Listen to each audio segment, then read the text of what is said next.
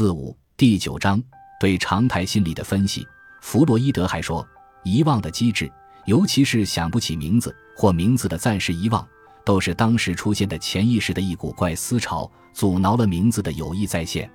在被阻挠的名字和阻挠该名字的症结之间，存在着一种自始就有的关联，或者是一种经由表面关系而形成的，也许是经过人为的方法关联。避免唤醒记忆中的痛苦，是这类阻挠的动机之一。在弗洛伊德的精神分析学中，童年生活经历的遗忘问题始终都占据很重要的地位。在歇斯底里病的研究和梦的解析中，歇斯底里病患者的病源多数是早已潜伏在童年生活的痛苦经历中。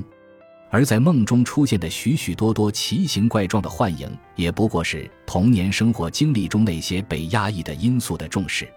童年生活既然有如此重要的意义，我们就有必要更深入地了解童年生活的内容。曾经有人说过，如果能详尽地重现童年生活的内容，我们就可以对任何一个人的心理特征和心理活动规律了如指掌。但是，可惜的是。童年生活的绝大部分内容都已从记忆的王国里消失殆尽。只要我们仔细地回忆自己的童年，我们就会发现其中的绝大部分已经销声匿迹，而忘记的那部分又恰恰是对自己的一生具有重要意义的内容。当然，那些不太重要的童年生活内容也大部分已经被遗忘了，只有一小部分还记忆犹新。弗洛伊德在准备写日常生活中的心理分析时。早注意到这些现象，并做了分析，而分析成果已反映在他那一时期的重要著作中，特别是集中的反映在《孟德解析》那本书中。按照弗洛伊德的观点，童年生活中的绝大部分内容都被压缩到潜意识中去，而那些能勾起痛苦回忆的部分，就是被压抑的最厉害的部分。这就给我们回答了上面提出的问题：那些痛苦的。对个人成长有重要影响的部分遗忘的最彻底、最干净。然而，依据弗洛伊德的同一个理论，这些被压抑的部分又最活跃、最不安分。所以，他们虽被压抑在心理的底层，但要千方百计表现自己。意识对他们的自我表现企图给予了严密的监督，以致使他们不得不以变态心理或梦幻的形式表现出来。现在。当弗洛伊德研究日常心理时，他又发现被压抑在潜意识中的童年痛苦经历，有时也可以片段地、不成规律地改装的表现在日常记忆中。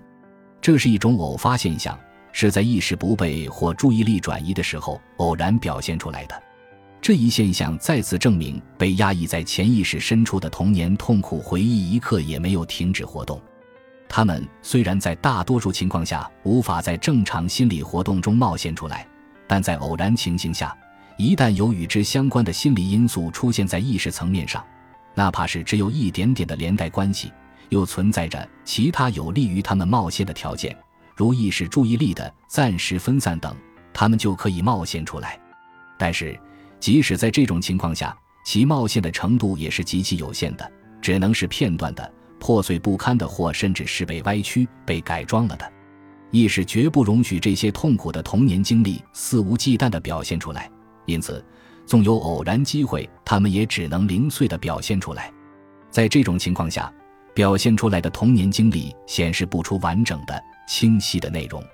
作为一个精神分析学家，其重要任务就是抓住这些在偶然机会涌现的片段材料，加以综合分析。最后描绘出其原有的完整历史画面。弗洛伊德在《日常生活中的心理分析》一书中为我们树立了这样一个范例。这是在弗洛伊德四十三岁时发生的事。那时，弗洛伊德已经着手进行自我分析和梦的解析。他对童年生活发生了浓厚的兴趣。在回忆童年生活时，弗洛伊德有一次回忆到了近三十年来不时的在他的意识中显现出来的一场童年情景。他说：“我看见自己站在一个大柜子前，比我大整整二十岁的异母哥哥正拉着敞开的柜门。我站在那儿哭叫着，不知要什么东西。这时，我那纤细姣好的母亲仿佛刚从街上回来，忽然走进房里，这就是弗洛伊德所忆起的一段零碎的童年场面。然而，弗洛伊德在进行自我分析以前，始终不知道这段场面的实际意义。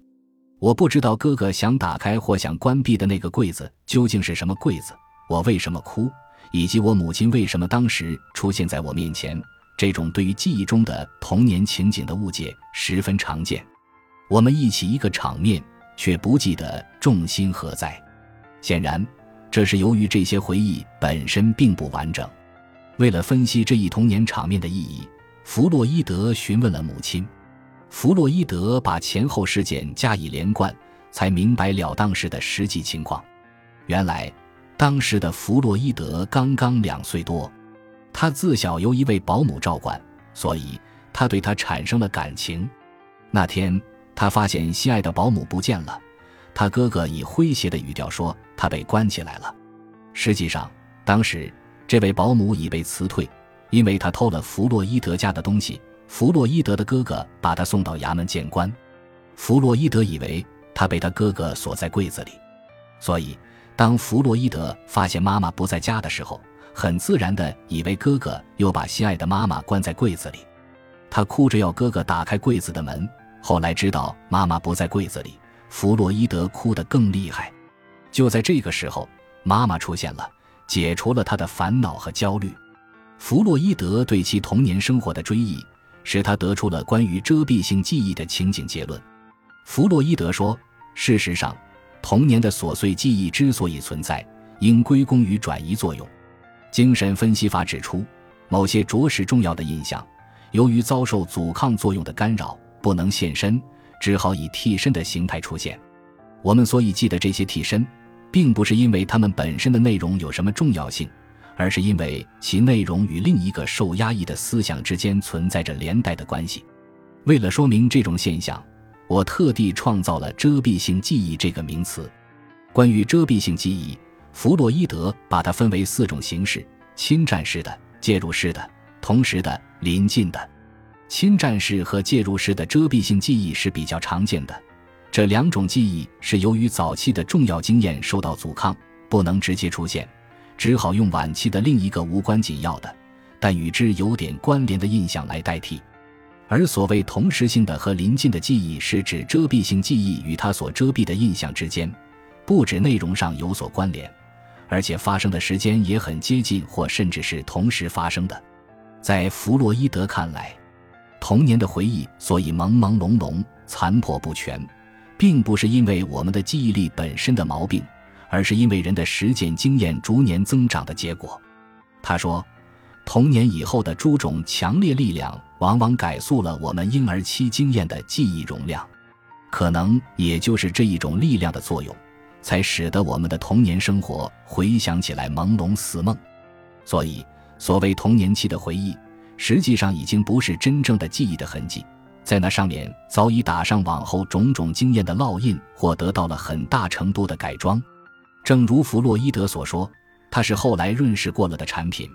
这种润饰承受多种日后发展的心智力量的影响。童年回忆的这一特点，给神话。传说和诗歌的创作提供了丰富的原料，它是作家和民族神话的浪漫主义的想象力的源泉之一。